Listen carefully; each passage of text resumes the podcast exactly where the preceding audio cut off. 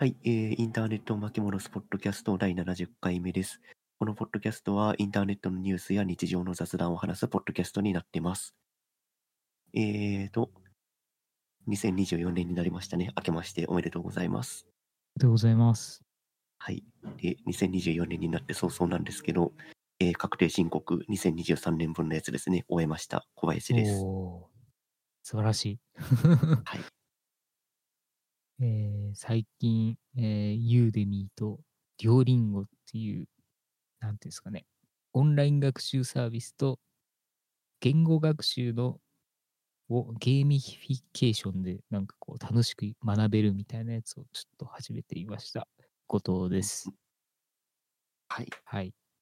本年いや、もすごいですね。よろしくお願いします。はい。本年もよろしくお願いします。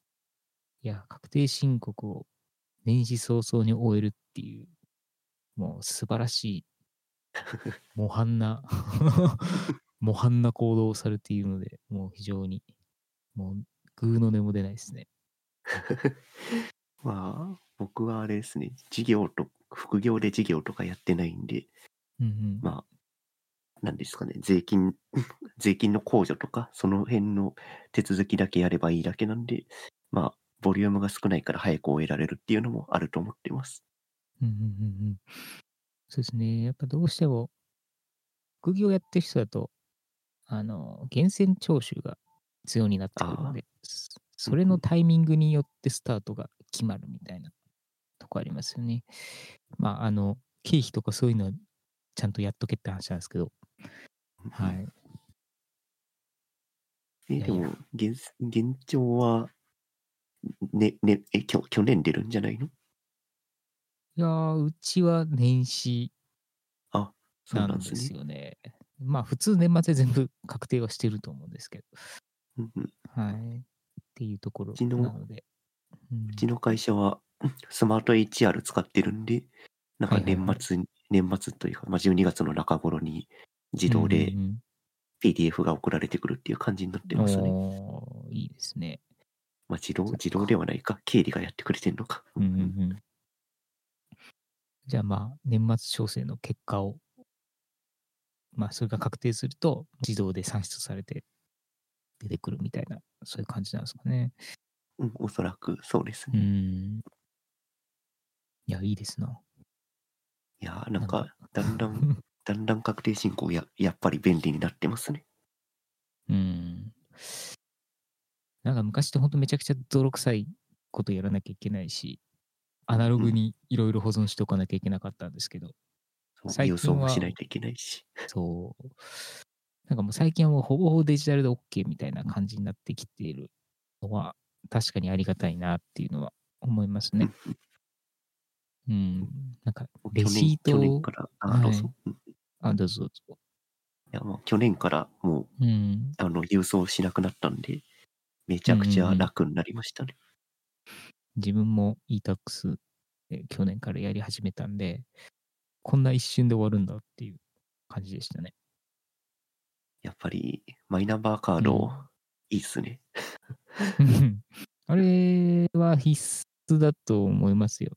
なんか、いろんなサービス、なんだ、こう、年金とか、そういうのも全部今まで払ったかどうかっていうのも全部見えるんで、ログで。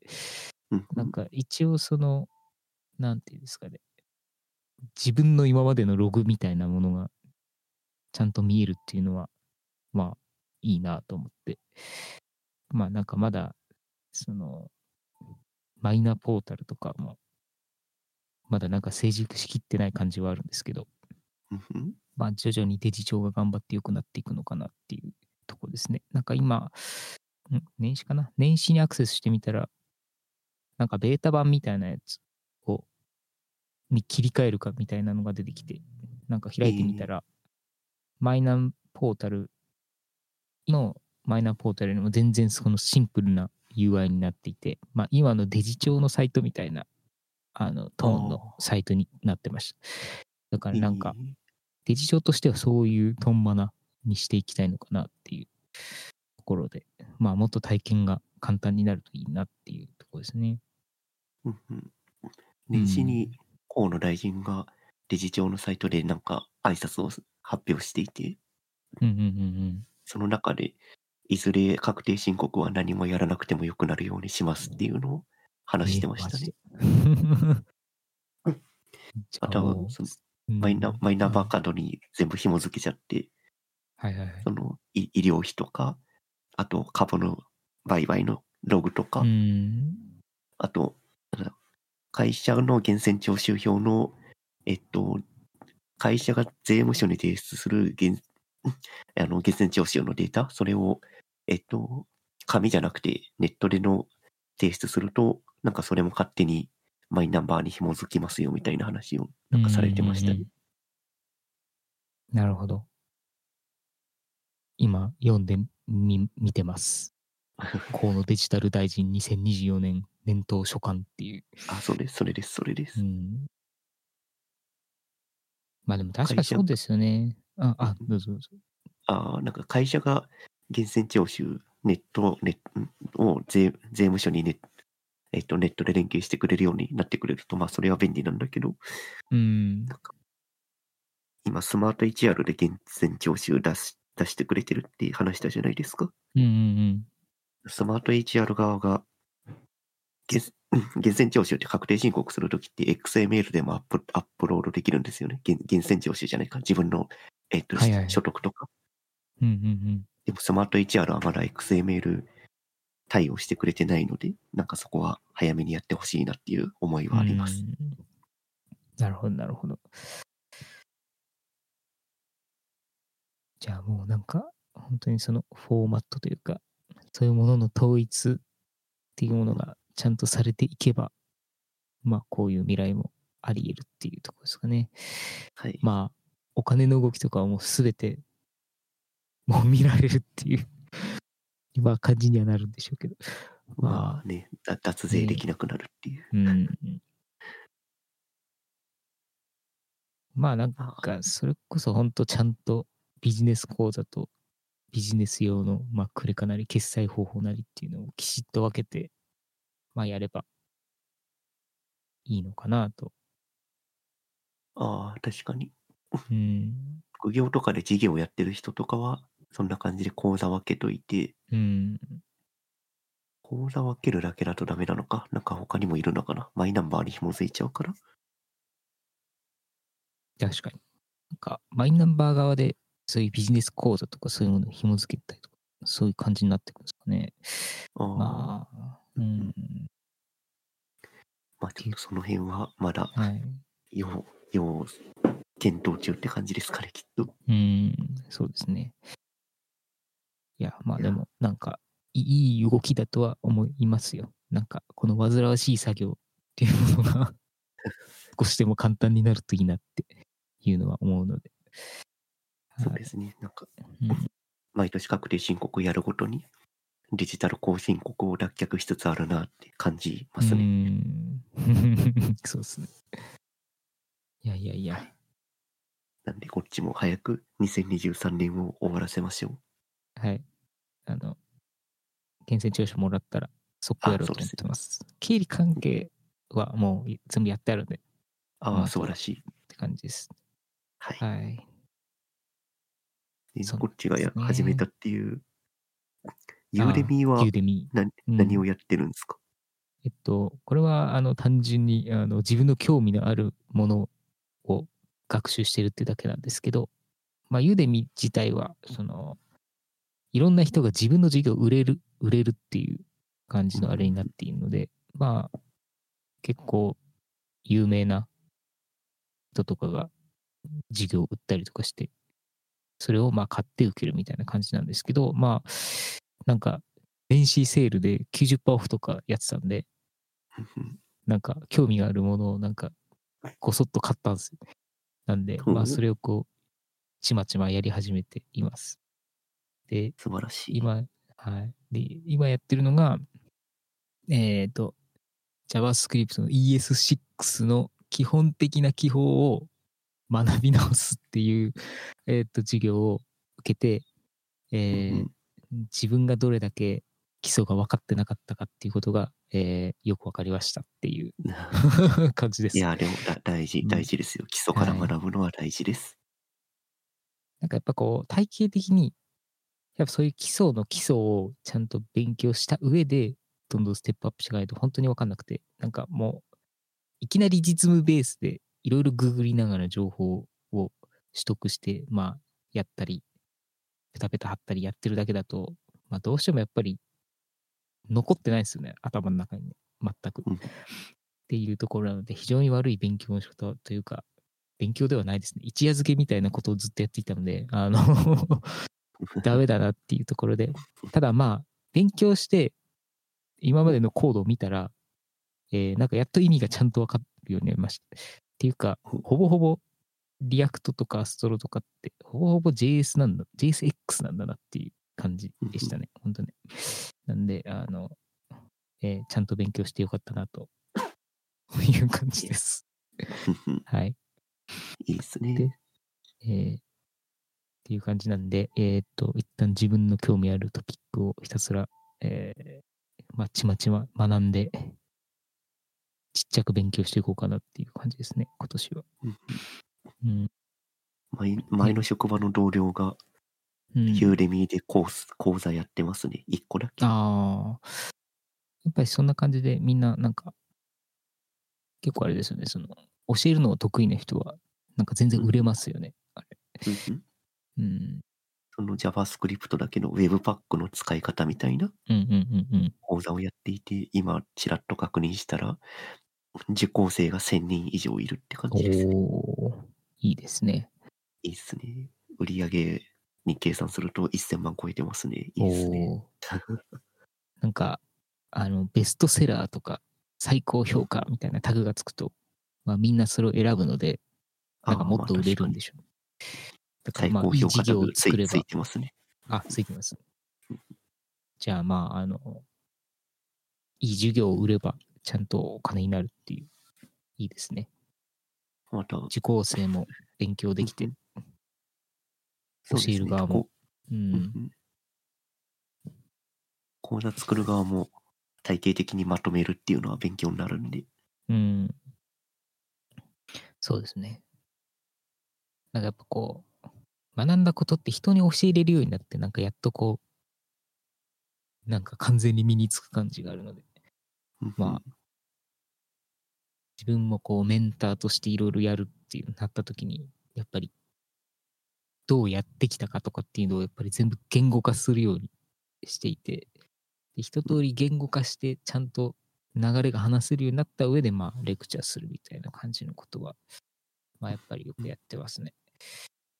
うん。なんで、まあ、いい授業が作れれば、まあ、こういうところでより広い人たちに向けて出していくっていうのも可能なんだなっていうところで、まあ、なんかいいサービスだなと思って見てました。で、やっぱ何よりいいのが、その、マルチデバイスで見えるっていうところがやっぱ良くて、なんか結構こういうコース系のやつって、その接続端末数が結構限られてたりとか、えー結構厳しいんですよ。多分なんかその、アカウント共有したりとかして見るっていうのを防ぎたいんだと思うんですけど、うんえっと、ただユーデミは割とその辺、あの、自由で、スマホでも見え、アプリがあるし、えー別にブラウザでもその接続数みたいなやつも別になんか特に今のところそういうストレスはないんで、まあなんかその辺全部シームレスになってるのはいいなと思いました。なんかコロソっていう韓国のオンライン学習サービスがあるんですけど、それ自体はやっぱ結構厳しくて、まあ授業自体も結構こう、えーまあかなりいい授業っていうのはあると思うんですけど、講師の人のレベルとかめちゃくちゃ高いっていうのもあって、多分それでかなり、その、なんていうんですか、結構厳しい、厳しいんですよね。っていうのがあるので、毎回その学習するときに、その、結構体験があまり良くないんですよ。やっぱりその、やっぱりこう、Windows を使って学ばないといけないものとか、まあ Mac でやれるものとかっていうのあると思うんですけど、なんか、その、状況に応じて、やっぱりブラウザを立ち上げるだけでやれるっていうのは非常にいいので、うん。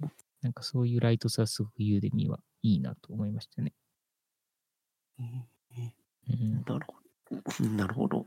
ちょっうと、ん、ユーデミ触ってみます。はい。なんか非常によくできてました。で、この、デュオリンゴってデュオリンいうのは？ゴ、うん、英語、英語ですか？これはね、あの、まあ、英語以外にいろいろあるんですけど、えっ、と、これなんか、えっ、と、キャプチャーってあるじゃないですか。あの、例のその、ボットかどうかを判定する。ああ、はいはい。あれのシステムを考えた人が作ったサービスらしいですよ、これ、デュオリンゴ。えー、えで、えっ、と、なんか非常にこう学習をするためのプロセスとか、そういうものを、すごいこう、なんていうんですかね、こうゲームにはまる感覚で学習できるみたいな体験がちゃんと作られていて、えーよくできてるんですよ、本当に。でう、んえっと、まあ全世界の人が使っていて、まあ英語とか中国語とか韓国語とかそういうのもあったり、スペイン語とかヨーロッパ語圏のやつももう全部あるっていう、そういう感じです。で、まあよくあるその、ソシャゲ的なシステムで言うなら、まあそういう石とか、あの、ログインボーナスみたいなものがある。で、なおかつ、その、えーっと、間違えるとライフが減るんですけど、1日5ライフあって、えーっと、0になると、えーっと、レッスンが進められなくなるんですけど、1日経つと復活するっていう、そういうシステムです。であとは、継続するっていうことの、なんか、えーっと、ステータスがあって、継続ずっといくと、まあなんか、経験値がたくさんもらえるとか、石がたくさんもらえるとか、なんかいい恩恵がもらえるみたいなところで、継続しないとそれが消滅するっていう、なんかまあそういうシステムになってます。であと通知がすごくなんか優秀で、やらなきゃいけなくなるみたいな感じの通知のなんかコミュニケーションがされているっていうのが結構すごいうまいですね。なんかアメリカのブラックジョーク的な感じのノリなんですけど、全部。でもまあそれによって楽しく、こう、えーなんていうんですかね、学習を続けられるとか、サボってることの危機感みたいなものをこう感じさせるっていう設計がすごくうまいなと思っていて、えーっと、その石の使い道、ジェムっていうのがあるんですけど、それの使い道が、えーっと、一日授業をサボサボっても、その継続の日数が中断されないっていうために使ったりするんですよね。なんかそう、サボることのために石が使えるっていう、なんかそういう謎の体験設計とかもあったりして、ああ、うんなるほどなっていう。ところで非常によくできているっていうところで、結構その、まあ、会社にいるバイリンガルのことから聞いたんですけど、まあ、結構こういうものを使って、えっ、と、まあ、すでにバイリンガルだけど、トリリンガルとかになるためにいろいろやってるとか、なんか言ってました。えーで、これまあ、今継続するっていうことですね。まあねうんうんうん確かに公式サイトで今英語のコースをポチポチ選んでたんですけど、UI が非常にゲ完全にゲームですね、これ。ゲームなんですよ。で、あとすごいアニメーションとかもすごいよくできていて、クオリティも高くて、なんかやっぱこう世界観もすごいちゃんとしてるので、まあなんか、どの年齢層でも楽しく授業ができるっていうところで、まあなんか、座学をやらなきゃみたいな感じで学ぶ時代っていうのは、まあ、っていうのがやっぱ古いんだなっていうところですね。なんでまあ遊んで覚える、ゲームにはめる、はまることで学ぶっていう、まあこれは非常に大事なんだなっていう、うん、っていう感じなんで、あの、確かそう自分もまだ始めて数日なんですが、えー今のところ継続できてます。これ 2, 2週間無料って書いてありますけど、これはあ、有料プランになると。有料プランですね。有料プランはライフ無限だったりとか、なんかそういう感じだった気がします。だから、えー、何回間違えても、その1日にやれるレッスン数、えーまあ、やる気があればずっとやり続けられるっていうのが、えー、と有料ですね。ああ、なるほど。じゃあ、うん、その、毎日こう、なんだ、5ライフ分やるっていうのは無料でもずっと続けられるみたいな？あ、そうです、そうです。だから間違えなければ、えずっと続けられるんですよ。ただ間違えるとあー1ライフ消えていくので、5回間違えると、えー今日のレッスンはそこまでっていそういうマネタイズになってるっていはいはい。その設計はめちゃくちゃいいですね。う。うん、そうなんですよ。学習意欲も上がるし、そのうん無料で使い続けたいから学習意欲も上がるみたいな。そう。で、あと間違えられないっていう、なんか謎の緊迫感と。まあ確かに。確かになんかこう、ゲームの時の本当にそういう体験みたいなものを本当にうまく学習に消化してるなっていうのが、えーこのサービスですね。っていうところで、やっぱりキャプチャーを開発した人のサービスというところで、やっぱりすごい、なんか、天才的な設計がされているっていう感じがします。いいですね。うん。なんかこう、え結構会社、会社？会社じゃない、サービスか、サービスとしては割と息が長いんですね。そう、長いんですよ。多分10年以上あるんじゃないかな。2000 2010 12年か ?2012 年から。うん。そうなんです。で、しかも上上場もしてるのかな、きっと。と思いますけどね。まあ、投資家情報とかあるんで、多分そうだと思います。で、まあ、このデュオリンゴ自体が、その、まあ、外国語の学習以外にも、その数学だったりとか、えーあと音楽とか、そういったものも、なんかやり始めていて、うんまあ、ゲームと学習っていうものに軸を置きながら、まあ、自分たちの作ったメソッドで、えーまあ、いろんな媒体、えーいろんなその分野に、な分野を学べるようなサービスに成長してるって感じですね。いやー、すごいですね。うん。うん。その、how, how to、ベースの how to があると、うん学習っていう文脈でいろんなものに広げられるから。うん。そうなんですよ。というところで。で、なんか実際に、なんかその、バイリンガルのこの聞いたら、その、 Duolingo English Test みたいなやつで、こうなんか、小、えっと、なんか、合格すると、一応その、英語力みたいなやつの、えー、なんていうんですかね、試験に合格したっていうものとイコールになるらしくて、えー、なんか、そのスコアが結構そのいろいろ大事になるみたいなことをなんか言ってました。だから普通にこう証明書としてなんか機能しているっぽくて、ああ、英検的な？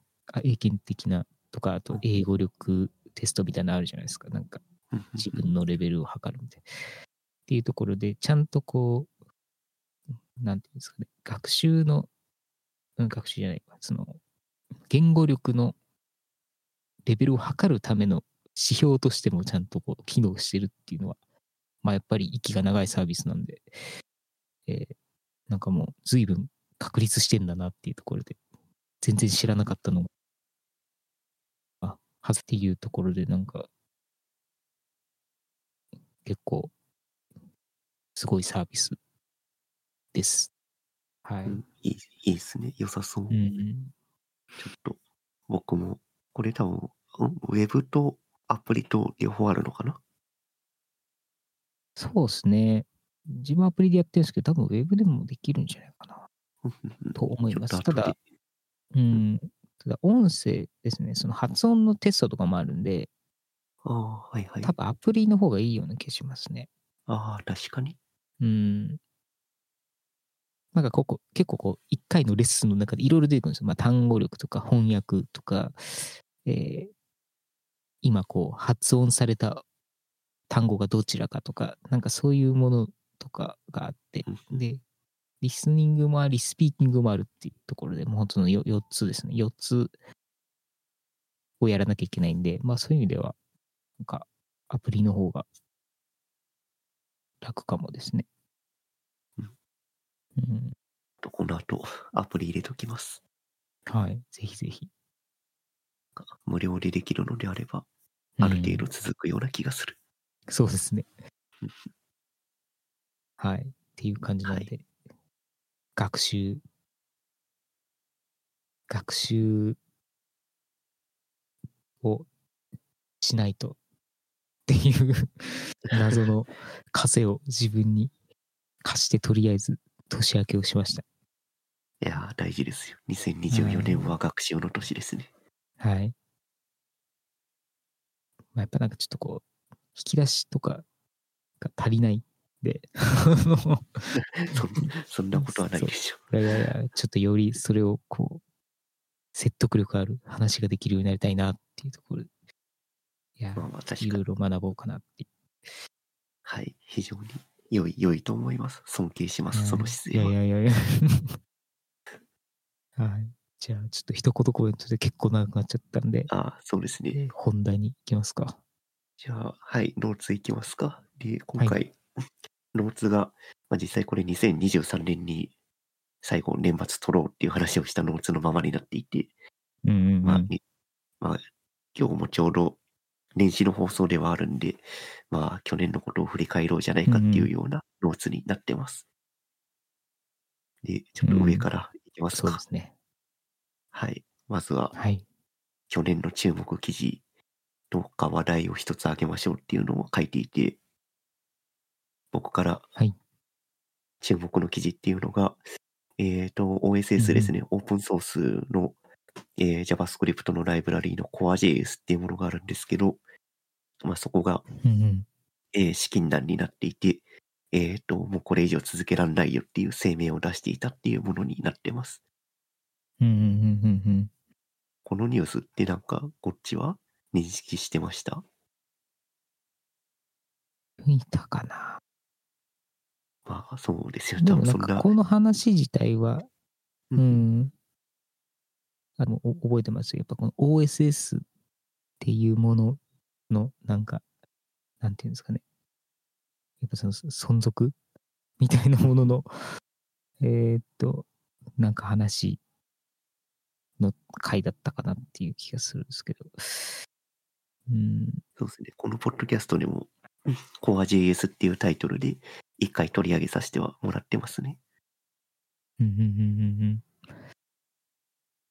で、まあ、資金難になったんで、これ以上続けられないですっていうのと、まあ、そもそも、OSS ってまあ、基本フリー、フリーで使えるものになっていて、で、実際フリーでいろんな便利なライブラリ、べいろんなじゃないか、CoreJS っていう便利なライブラリーを提供していて、で、その CoreJS は、えっと、まあ、この貼った記事の方にも書いてあるんですけど、Netflix とか LinkedIn とか、あとうん eBay とか、まあ、それこそ、なん、あ、ペイ、 PayPal とかですね。まあ、それこそな何百億、何千億、何兆っていう時価総額を持っている会社さんに使われているけれど、この CoreJS を開発している、この CoreJS って一人の人が開発してるんですよね。一人のエンジニアが。うんで、その人が生活苦に、そう、生活、生活苦に陥り、で、なんか最近お子さんも生まれていて、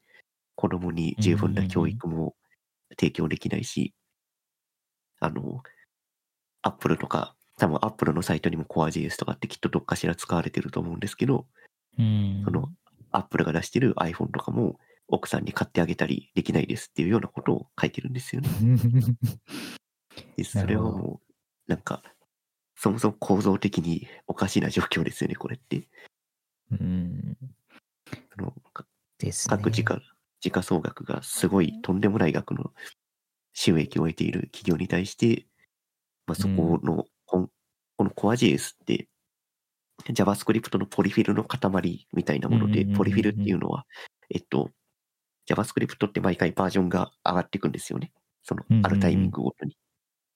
で、新しい JavaScript で書かれたコードを、うえっと、ブラウザーに読み込ませようとすると、えっと、あと新しい JavaScript を解釈できるブラウザーでは動く動くけど、そのバージョンより下のブラウザーでは動かないっていう状況が往々にして発生するじゃないですか。うんうんうんで、その時に、新しいバージョンのブラウザーでしか動かないコードを書いて、で、そのコードに対して CoreJS っていうライブラリーを使ってじゃあ古いラ、古い JavaScript を、が、を、古い JavaScript を解釈できるブラウザー上で動く JavaScript にトランスパイル変換しますっていうことをやってくれてるんですよ。うんうんうんうんまあ、その変換する処理自体は別の OSS がやってるんだけど、そのうん変換する処理のための最新の JavaScript と古い JavaScript を、えっと、なんかつなぎ合わせるみたいな、ええーそのつなぎ合わせる情報の、情報を集めてるのがこの CoreJS っていうもの。うんうんなるほど。じゃあこれってバベルとかを入れると一緒にインストールされるライブラリみたいな。なんかそういう感じなんですか、その通りです。それはダメージでかいですね。そう。だからウェブでサービス提供している会社さんは、ほぼ100%これに依存してると思うんですよね。あーなんか調べると52%あのトップ1000に入るウェブサイトのうち52%で CoreJS が検出されるっていう風に書かれてるんで、まあやっぱそうですよね。モダンな実装をしているところこそ使ってそうな感じですよね。うん。うん。でそう、その、いろんなサイトを、まあ、今話してもらった通り、50数パーセントのサイトで使われているライブラリーを一人の人が頑張って作ってくれてます。だけど、うん家庭は生活資金なんですっていう、もう明らかにおかしいじゃないですか、この状況って。っうん。ていうのをその、あの、本当にこう、えっ、と、さ叫ん叫んでる、割と痛々しい記事になってるんですよね。うん。これは、もう、使用している企業が、もう、寄付してほしいです。もう、これは、でもこれなくなると本当に死活問題なんで、実際これ、この後どういう動きになったんですかね、これ。えっ、と、いろん、こ国内、日本国内でも、うん、えっ、と、サイボーズさんとか、ユービーさんとかはい、が、寄付えっ、とそう、100, 100万円ポンと出したりとか、うん。あといろん、な、えっ、と、人たちが、えっ、と、寄付をして、一応まあ、開発は続けますっていう形になってました。うん。で、今、ちらっと、企業がお金出してもらわないとっていう話をしてくれたんだけど、うん。この記事の中にも、もうこれ以上無料で続けるのは厳しいです。で、これ以上開発してほしいのであれば、どっかの大きい企業、大きい企業がスポンサードしてくれるか、うんもしくは、もう CoreJS をシェアウェアにしちゃうよっていうような宣言をしちゃってるんですよね。なるほど、なるほど。だから、ななんかそうういうやりようしかないみたいな状況まで追い詰められちゃってるっていう形ですね。うんなるほど。いやー、まあなんかこの人の話を見ていると、非常にいろんなことがあって、生活苦になってしまっているっていう感じなんで、ちょっと非常に大変です。もう本当にこれはサポートしてあげないという。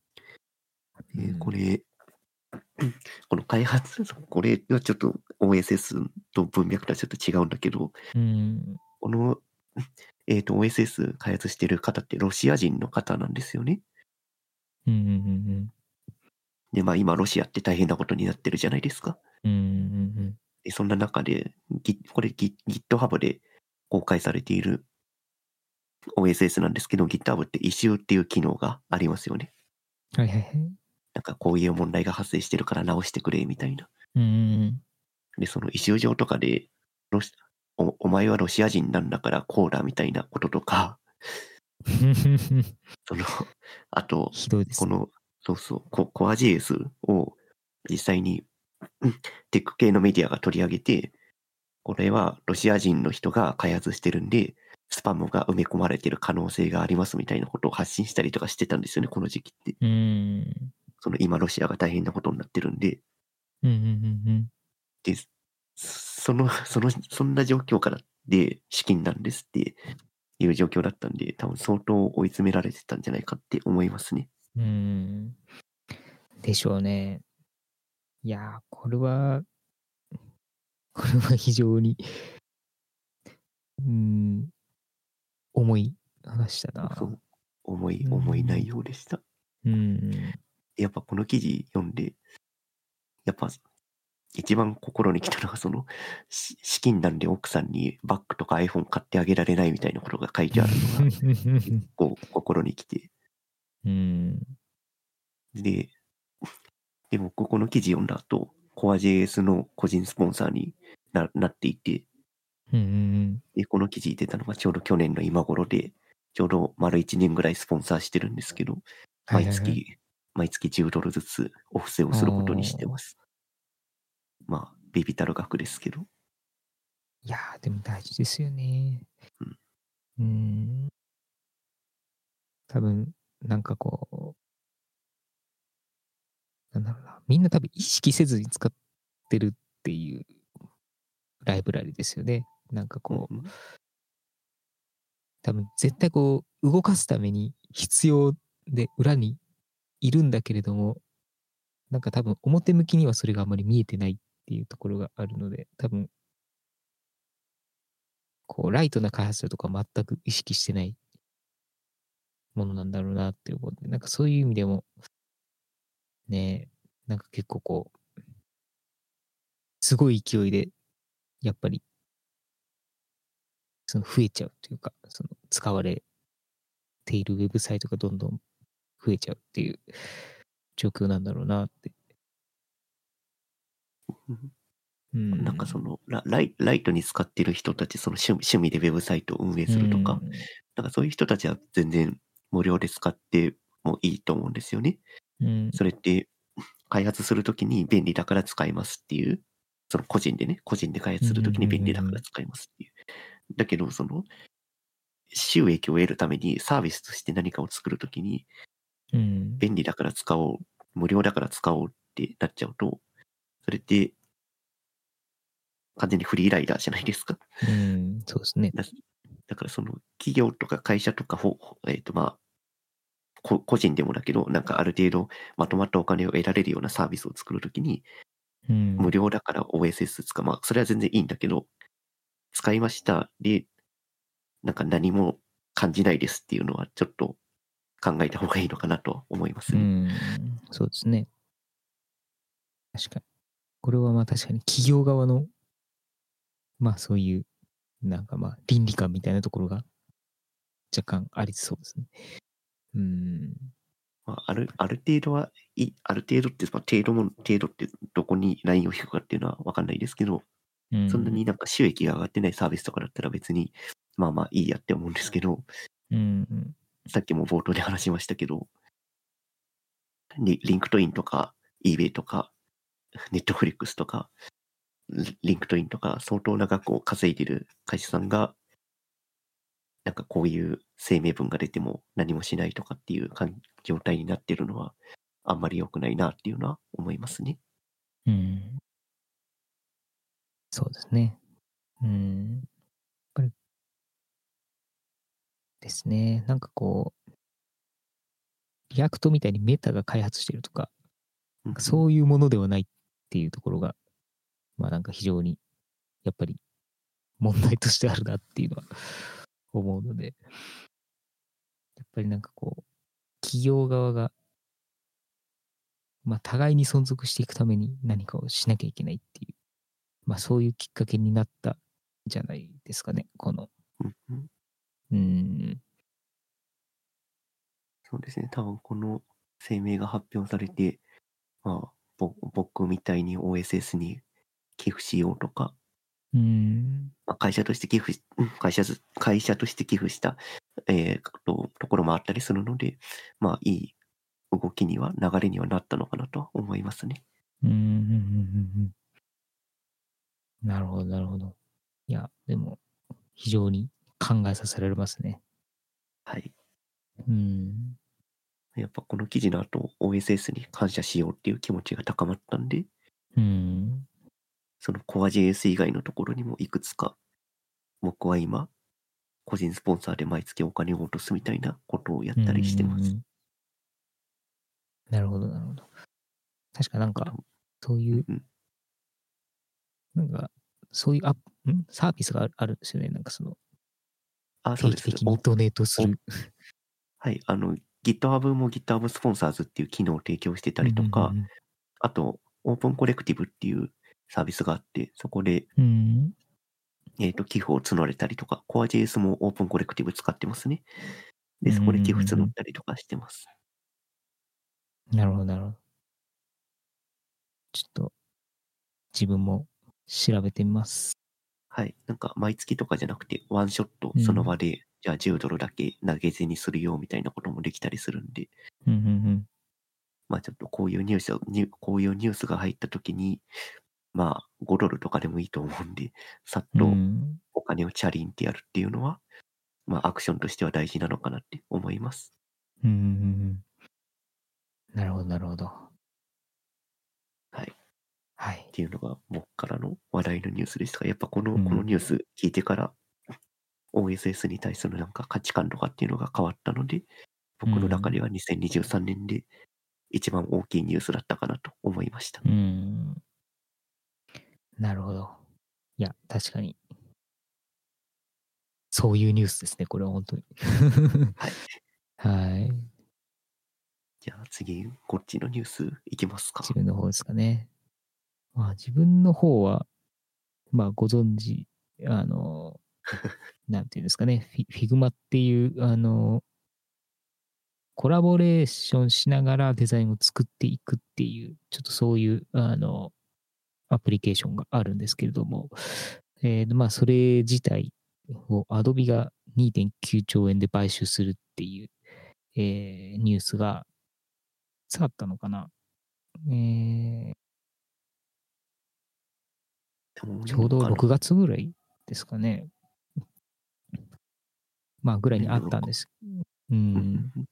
去年6月ぐらいに確かあったんですけど、まあなんかそれそのままこう順調に進んでいくのかなっていうふうに思っていたら、なんかちょうど年末に、えー買収やめますっていうか、買収失敗しましたみたいな感じの記事が、あの、公式から、えー発表されて、えーまあなんか内容としては、まあ、やっぱりなんかこう、独占禁止法的な、なんかそういう感じなんですかね。なんか、欧州連合、EU の、うん、EU の、まあその、なんて言うんだろうな、えーまあそういうなんか独占禁止を、司法にこう引っかかるんじゃねみたいな感じの、あれがあり、合意が取れなかったみたいな、なんかそういう感じの内容でしたね、確か。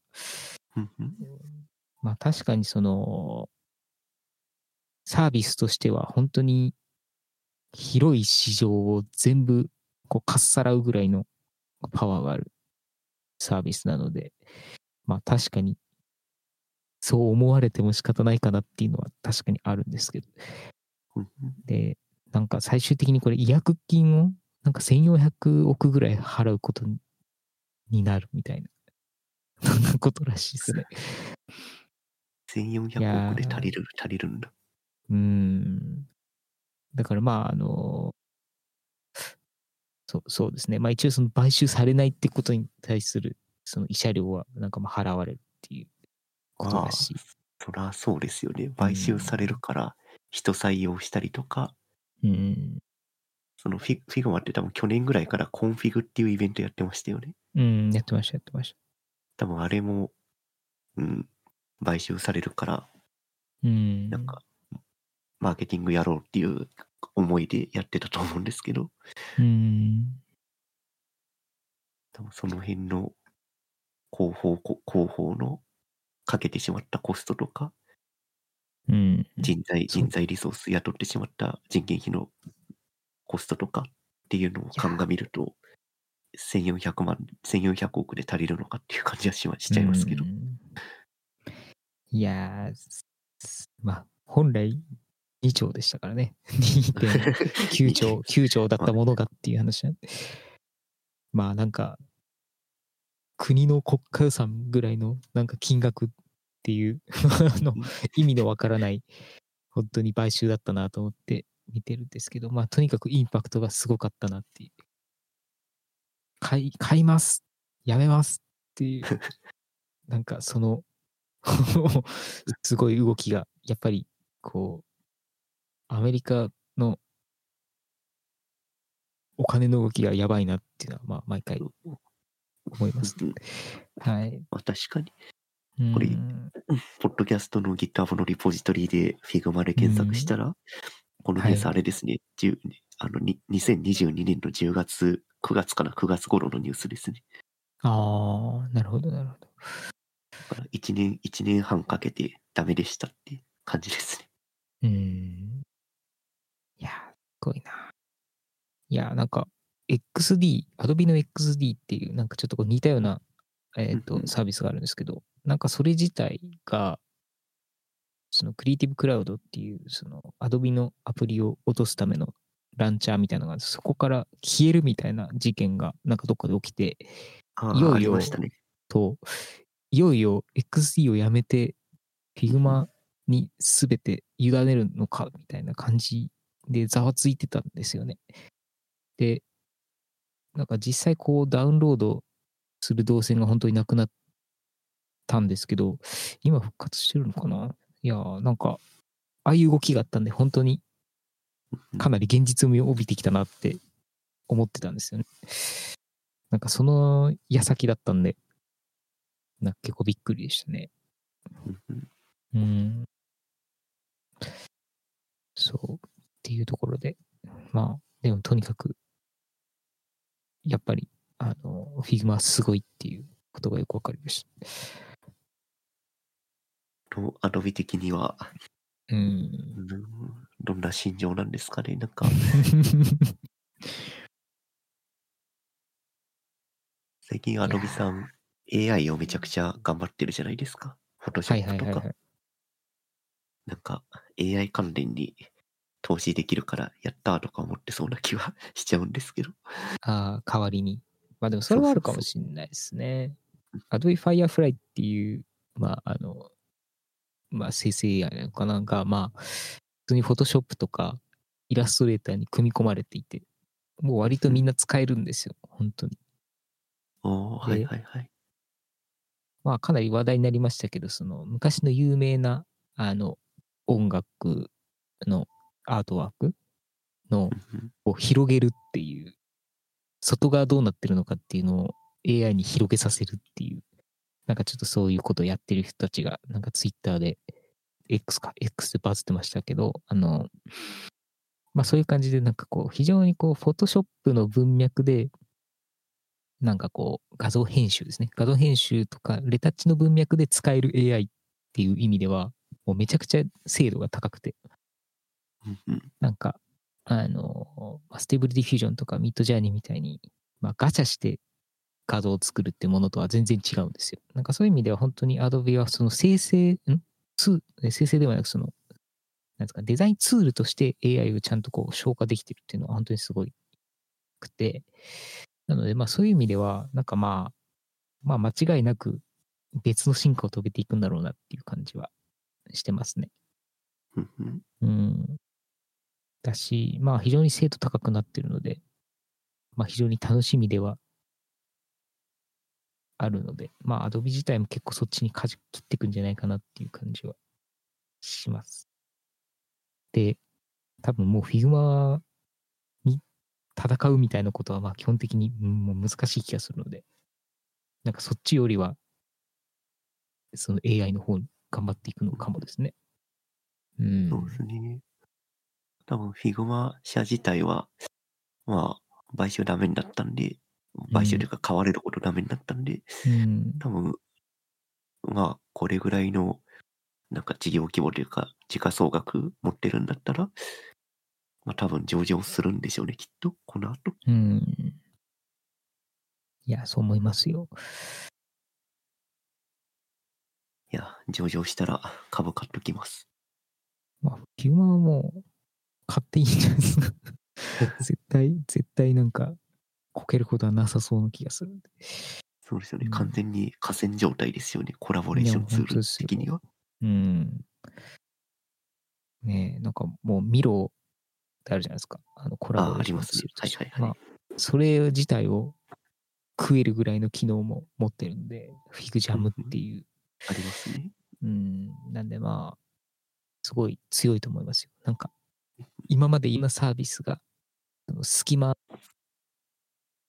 降りてきたサービスってものを全て包括してるっていうのが、あの、ちょうどこの前もあの、インビジョンっていうあのプロトタイピングツールがあったんですけど、はいはい。それがサービス終了したんですよ。あ、そうだ、そんなニュースありましたね。それ結構大ニュースで、あの、いつだったかな。多分3、4年前ぐらいは普通に使ってたんですよね、インビジョン。うんまあうちの会社でもいうん。使ってますね。であ、です、ですよねうん。だから多分、アプリ開発とかサービス系の人たちは多分使ってると思うんですけど、まあ、それが詐集するっていう、なんかすごい、あの、ニュースで、あそこがつ、あそこが詐集するってすごいなっていうところで、まあ、やっぱり Figma の影響力っていうものをやっぱり感じましたよ。うん。いや、フィグマ、日本にもあれですよ、 Figma Japan 株式会社立ててるんで、うん。国内でも勢いありますよね。いや、そうですよ。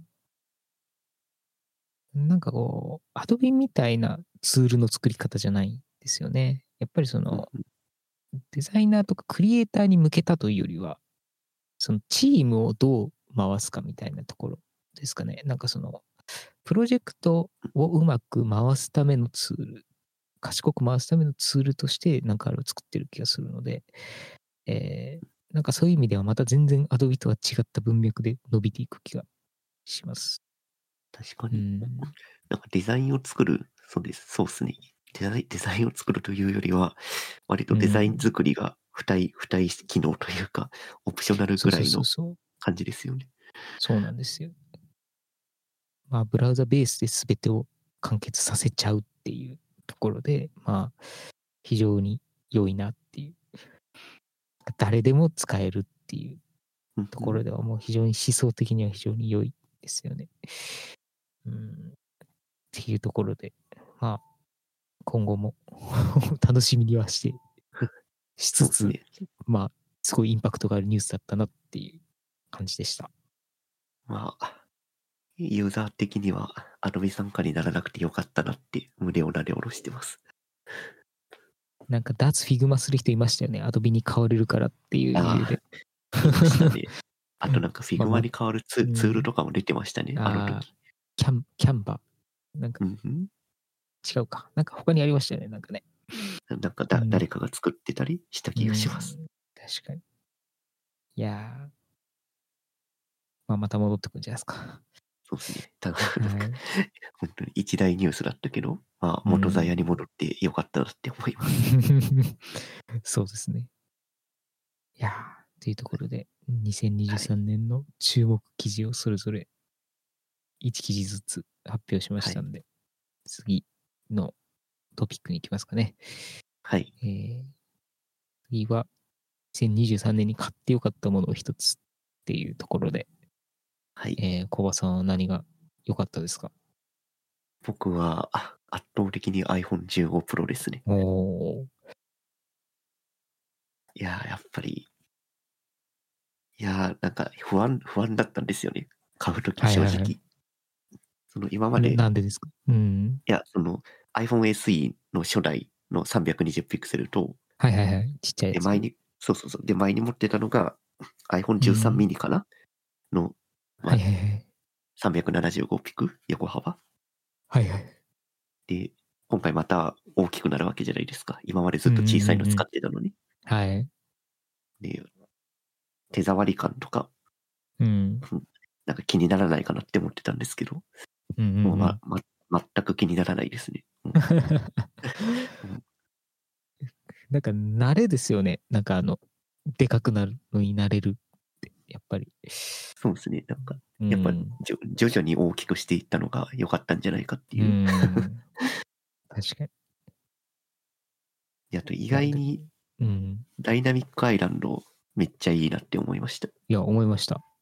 はい。自分もあれに変わって、初めて駅の改札抜けた時に感動しました。なんか、パスモのカードが出てきて、いくら決済したっていうのが、ちゃんとダイナミックアイランドに表示されるんですよ。そんなの出るんですね。全然見てなかった。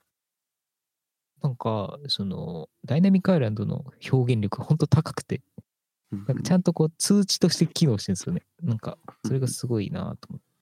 それは僕も思いました。そうなんですよね。フェイス ID 認証のやつの UI とかもダイナミックアイランドで出て,、出てきてくれて、うん。うん出てきた当初は大丈夫かこれって思ったんですけど。いや、自分もそう思いました。持ってたんですけど、使ってみるとすごい良かったですね。そう、やっぱさすがハードウェアとソフトウェアの融合に強い iPhone、あの、Apple さんですよ。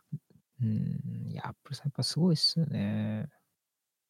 いやー、なんかめっちゃ感動、感動でしたよ、うんちょうどこう、年末、上松さんが東京来て、飯食べたんですけど、その時に、ちょっと駅までたくったんですが、その時に、決済した時に、まあそのパスも決済なんで、えっと、そのダイナミックアイランドで通知が出るんですけど、上松さんもそこ、そこにすごい食いついてて、あの、上松さんはまだあのダイナミックアイランドじゃないですよね。ノッチのやつなんで。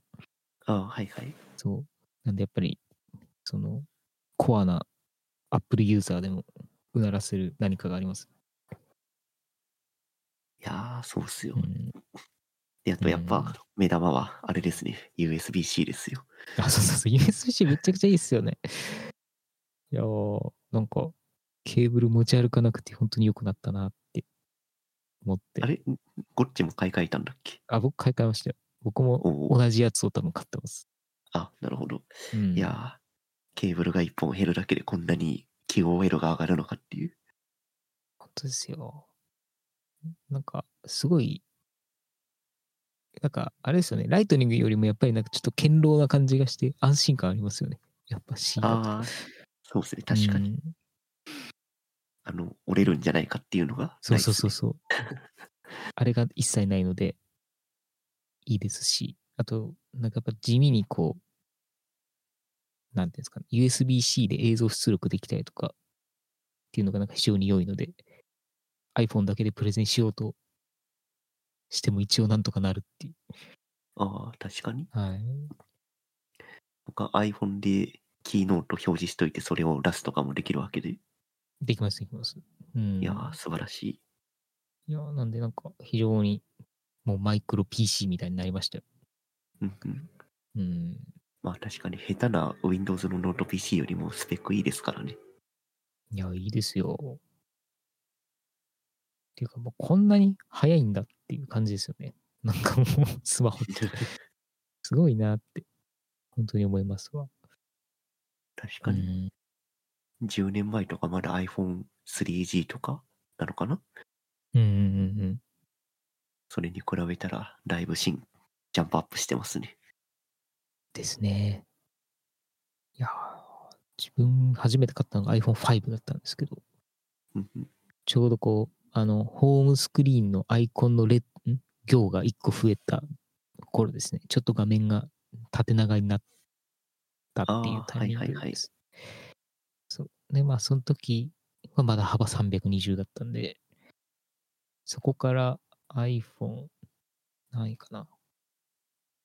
7か。iPhone7 に切り替えた時に自分はその一度画面がでかくなるっていうことを体験して、まあ、それ以降は iPhone11 にしたタイミングで全面スクリーンになったみたいな、なんかそういう感じだったんで、大きさに対する抵抗っていうのは、まあ、徐々にやっぱり自分も消えていったっていう感じです。うん。あと USB-C 関連だと、あの、うん。ビューフェスに出ていた時に MacBook Pro を使ってたんですけど、うんうんバッテリーが途中で死にかけていて、で、iPhone と Mac をつなぐと実は給電できちゃうんですよね。iPhone から給電するってことですか？そうそうそうそう。ええモバイルバッテリーじゃないですか。そう、モバイルバッテリーとしても、使えるっていう。ーんまあ、その USB-C 同士の場合ですけど、じゃあ、こう、気をつけないと iPhone の電池切れるわけですね。ああ、そうですね、多分そうバッテリーの容量が多分、えっ、と、す少ない方に給電されるのかな、きっと。ああ、そういうシステムなんですね。なるほど。えー、PC 側から充電することはなんかあっても、なんか逆っていうのはあんまりなかったですよね。なんで、面白い。はい。iPhone15 Pro に今年買い替えて、いろいろ楽しい体験をたくさんさせてもらってます。ああ、いいですね。次回はどうなるのかな？次回、次回はわかんないですね。まあ、僕はもう USB-C になったんで、しばらくは買えないと思いますけど。コバさんの毎年 USB-C になったら起こしてっていうツイートが、あ、WWDC の時に。そう。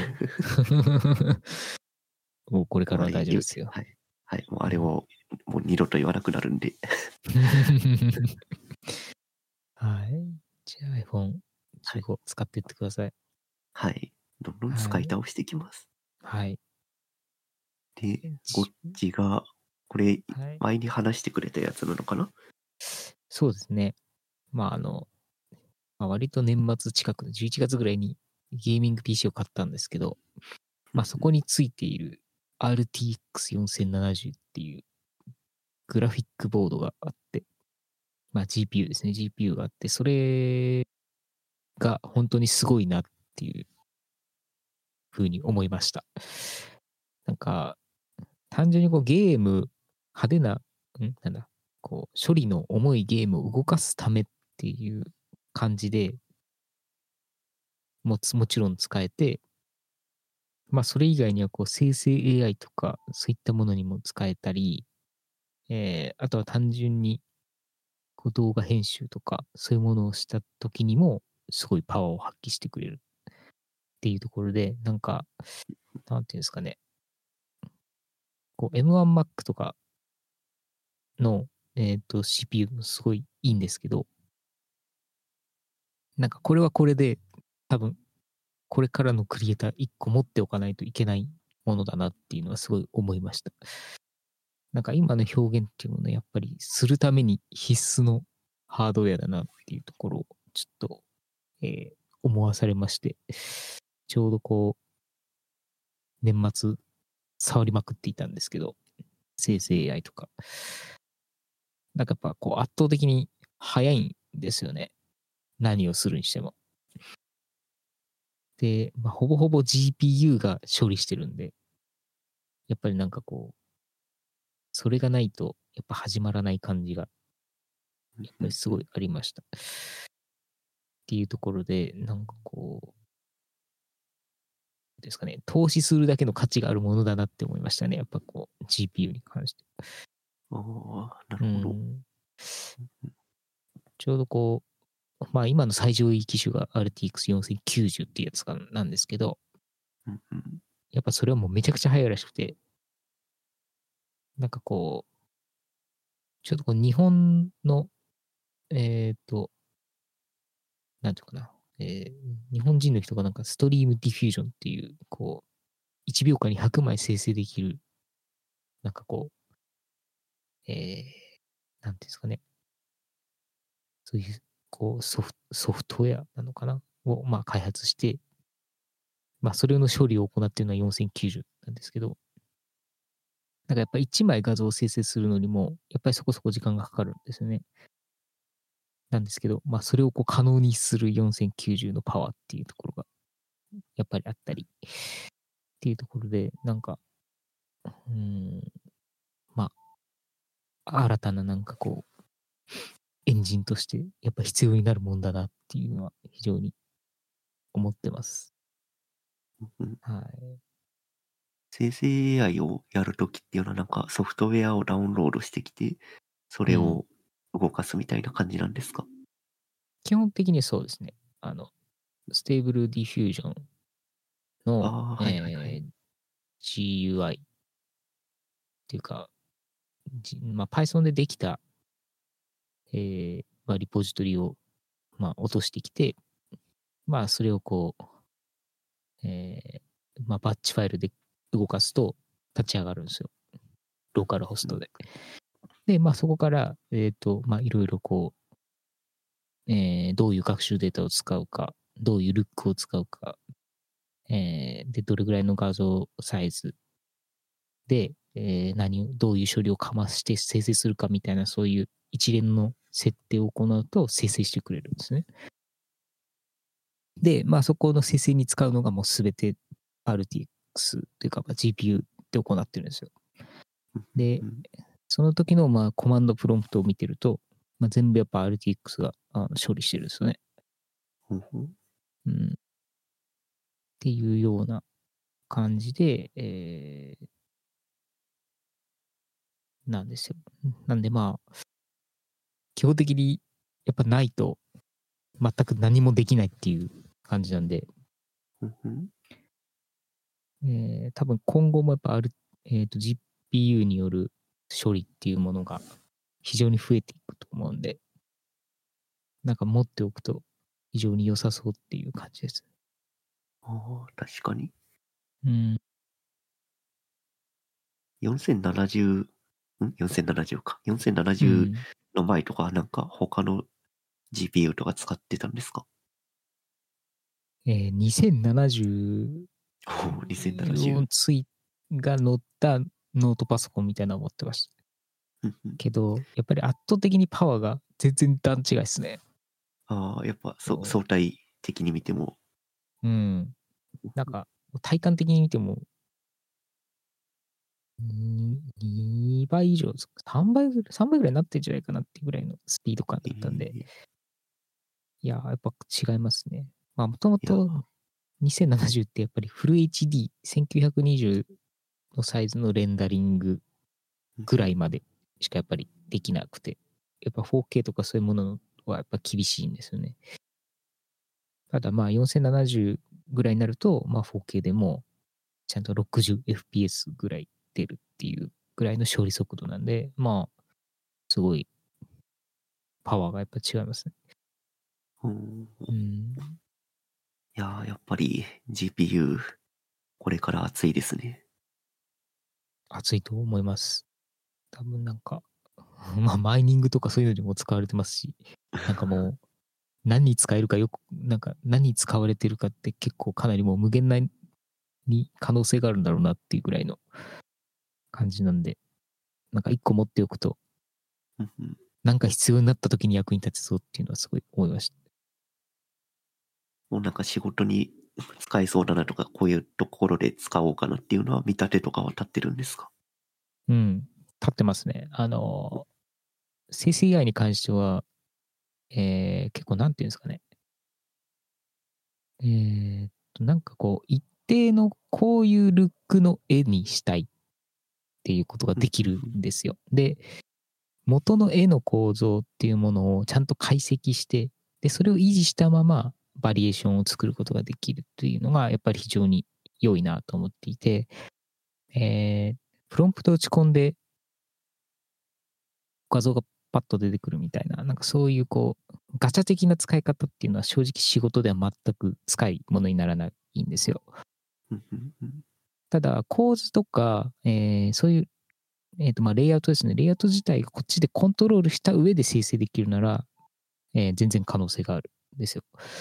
うんっていうところで、えーまあ自分がいろいろ試したものとしては、まあ自分で撮った写真とかをベースにして、えーまあいろんな絵を生成していくっていうことをちょっとやってました。で、本当にその、フォトショップみたいに、えー例えばこれをこう、えーなんていうかな、絵画っぽい質感にしてくださいっていうのもやれるし、ピクセルアートっぽい質感にしてくれっていうのもできるし、えーなんでなんかこう、そういう画像編集ツールみたいな感じで使うこともできるし、えー構図ですね。構図の情報だけ抜いて、あとはプロンプトで世界を別の世界に変えていくこともできるっていう、なんかそういう感じなんですよ。なんで、えっと、非常に、あの、なんていうんですかね、構図がコントロールできるようになったっていうのが非常に大きくて、なんかそれを使っていくと、結構こう、絵のコントロール、絵のディレクションができる人であれば、まあ、全然使える感じですね。うん。そう。まあなんか同じ構図にしても、やっぱりこう、生成した結果がいい時と悪い時っていうのはあるんで、やっぱりまあガチ要素あるにはあるんですけど、やっぱりその絵の方向性が、こう、なんていうんですかね、ある程度定められるっていうのは、やっぱ非常に大きいです。で、そのディノイズっていう、なんか、えーパラメータがあるんですけど、それを0にするとオリジナルに忠実。で、100にするともう、ほぼほぼオリジナルを無視していくみたいな感じうんのことができて、なんかその比率で結構いろんな絵が作れるんですよね。うんうん。なんで、ぶっちゃけ、その、それを使うだけでも結構相当いろいろできますし、まあ、あとは先ほど言ったその構図を抽出するっていうところで、その、まあ、えっ、と、まあ、イメージトゥイメージっていう、まあ、元のイメージをベースにやるっていう場合とか、あとはそこにいる登場人物とかの構図を抽出するオープンポーズっていうのがあるんですけど、えーまあそういうものをこうベースにして骨組みを抽出するとかっていうことをして、はいでそれを動かすことによってポーズを変えることもできるとか、えーあとはその深度マップですね。デプスって言って、その、えーこの物体が手前にあるのか後ろにあるのかっていうものを黒から白のグラデーションで表現するマップっていうものがあるんですけど、まあ、それをベースにやると、えー前後関係が治ったりとか、うんうん。あとは単純にここだけおかしいから直したいっていうこともできます。うんっていうことを考えると、なんかもう割と何でもできんなっていう感じですね。うん。結構使い、想定している使い方としては、ベースの素材、写真があって、で、それを、まあ、フォトショップみたいにトランスパイルというか加工するとか、構図をちょっと変えるっていうのがメインの使い方になりそうなんですかね？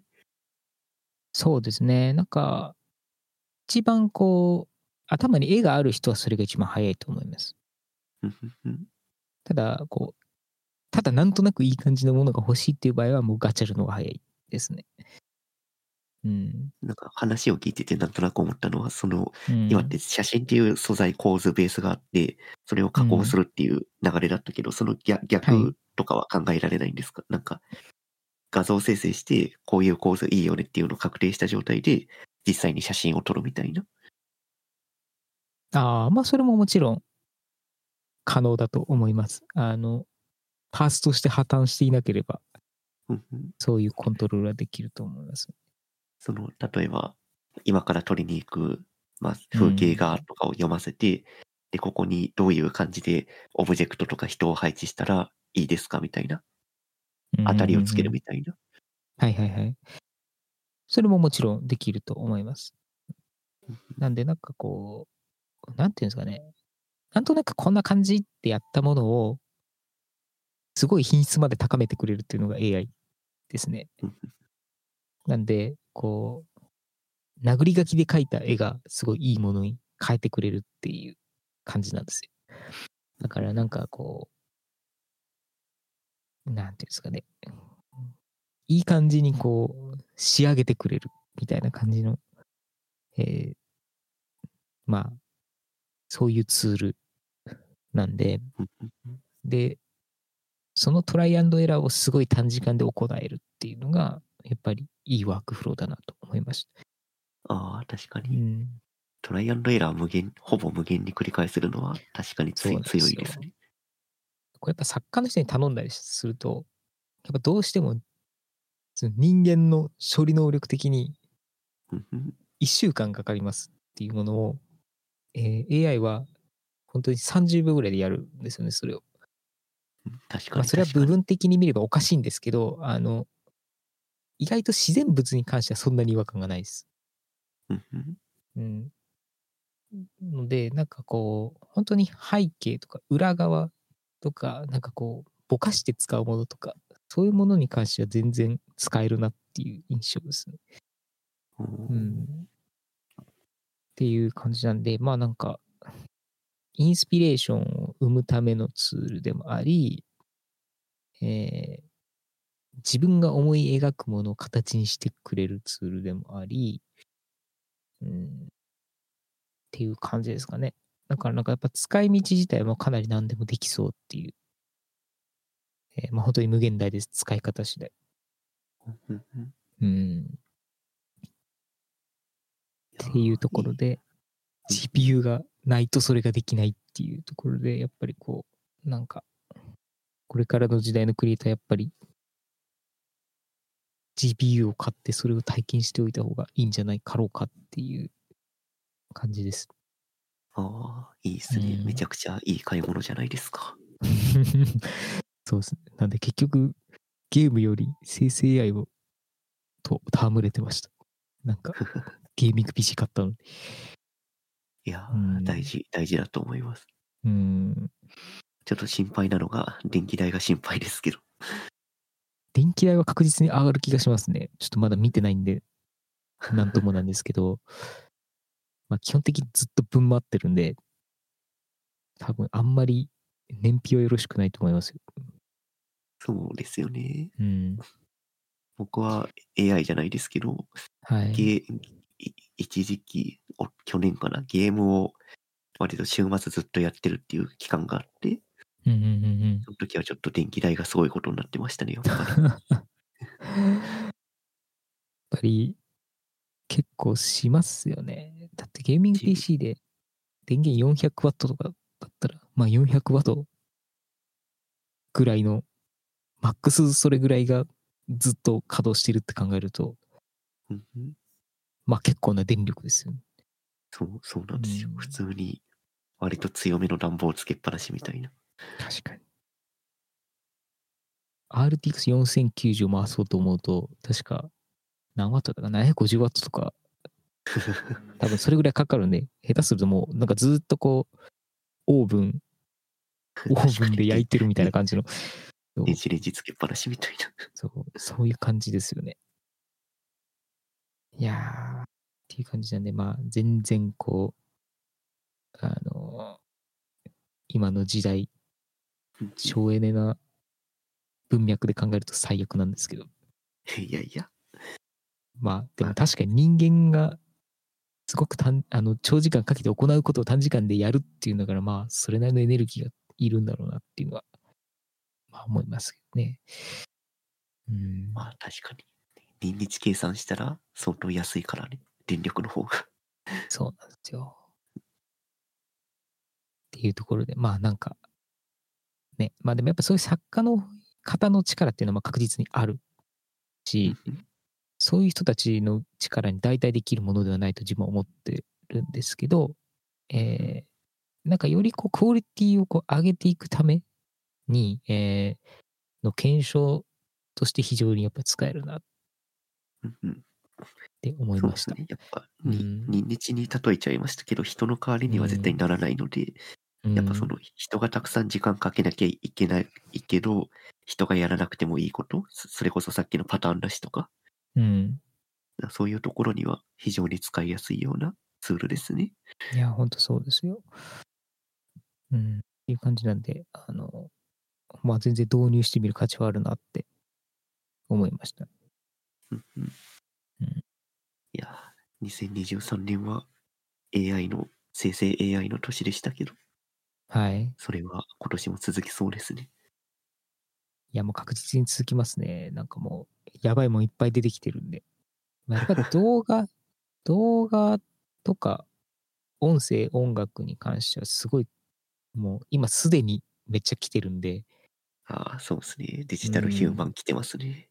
そう、デジタルヒューマンとか、あとは、えー、なんですかね、その、動き？アニメーション自体を、その、生成するとか、えー、なんかそういうこともできるようになってきてるから、なんかそういう意味では、なんていうんですかね。まあよくなんか AI ツールを組み合わせて自主制作映画が作れるかみたいなことをやってる人たちもいますけど、まあ確かにやれるなっていう感じですね。そうただまあそこに魂がこもってるかどうかっていうところは、まあ、やっぱり人間力にかかってきてると思うんで、うんうんえーなんかある程度の水準のものはもうボコボコ作れちゃう時代になったなって思うんで、まあそこでどう、なんかこう、命を吹き込んでいくかっていうところをみんな考えるべきなのかなっていう感じですね。ああ、うんいいですね。深い、深いですね。なんかコバさんもツイートしてましたけど、人間が AI にこう合わせて合わせていっちゃうみたいな。で、そうね。そうなった結果、すごく非凡な感じになっちゃうみたいなのあったと思うんですけど。そうそうそう。んいや、今、でも確か今に、うん、あ、いどうぞ。あ、いや、でも本当に、今の動きはそういう風に見えます、やっぱり。うん。で、ある時空っぽになってみんな気づくんだろうなっていう、なんかそういう感じではあるんですけど。そう。だからまあそういう意味でも、本当真逆にある人間臭い部分っていうものを思い出した方がいいだろうなっていうのは思いましたね。だから本当に紙に、紙で絵を描くとか、えーなんか本当にその手仕事っていうものを立ち返って、またその良さを実感した上で AI と向き合うということがやっぱりなんか大事になる気がします。うんっていうん。AI は人を、人の動きを真似るとか考え方を真似るみたいな動きになってますけど、うん。でもそのうち、え人間の方が AI っぽく振る舞うというか、AI さんのために何かやるみたいな時代が。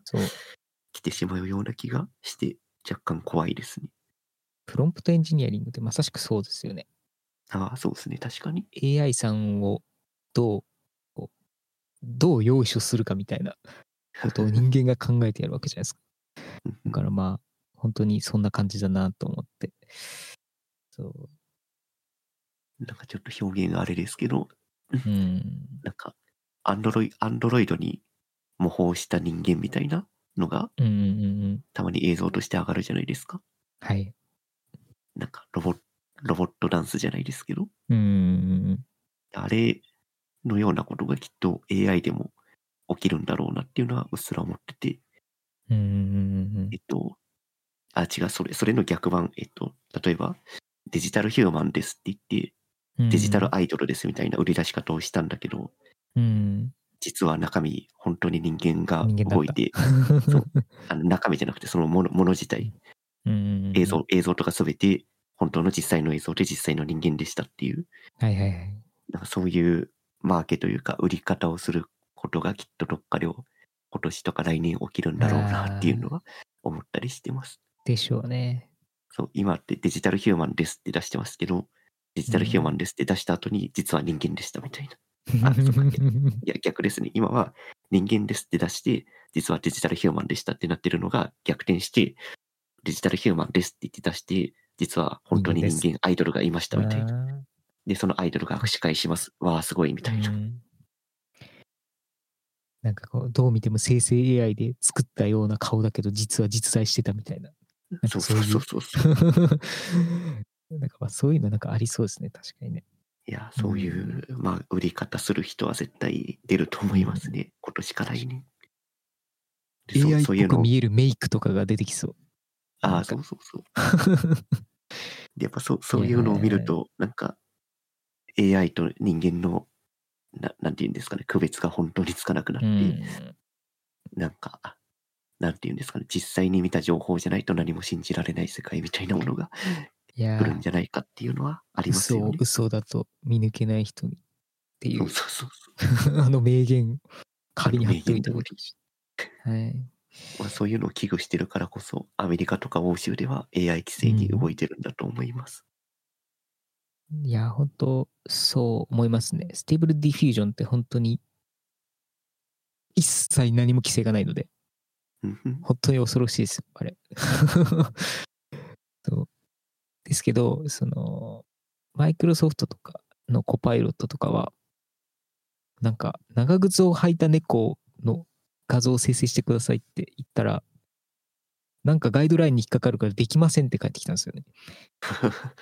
だからなんか、うんなんかこう、なんですか、そう、体の損壊とか、なんかそういうちょっとバランスが崩れることによる、なんか、いろんなそういうものとかっていうものを、やっぱりこう、すごい、規制してるのかなっていう、思うんですけなど、なんかそれぐらいやらせてくれよと思うんですけど、なんかまあ、なんか、言われちゃったりしたんで、やっぱそれぐらいこう、やっぱりプラットフォーム側が結構規制をかけていく動きっていうのはもうかなり出てます。ああ、そうなんですね。うん。いやーまあでも、 Stable Diffusion とかそういう野良のものがうん。駆逐することはむ無理なんで、いや、無理ですよ。あれはもう本当に人間の癖みたいなものを 可視化さし続けるツールだと思うんで、死ぬほど、死ぬほど醜いあの 世界だと思いますけど。まはあ、な、な、な、便利にも使えるけど、何でもできちゃうからって話ですよね。い。いや、そうです、そうです。というところで、オープンソースであるけれども、使う人の倫理観によりやばいことになるっていうのは、まあ全然あはい。あ、あるって思いま。す。すね。確かうん。に、確かに。いやー。いやじゃあ、ちょっと、長、長く話しすぎましたけど、やっぱ2023年も2024年も、まあ2022もそうだったかもしれないですけど、うん。AI が続くって感じですね、やっぱり。そうですね。はい。まあ、向き合い方を考えていくっていうことだと思いま。そうです今年は。はい。この、このポッドキャストでも、たびたび AI の話題あげると思います。うん。ですね。はい。じゃあ、そんなとこですかね。はい。今年もよろしくお願いします。はい、今年もよろしくお願いします。では、はいまた次回の収録で。はい。はい、はいお疲れ様おでし。た。お疲れ様です。はい。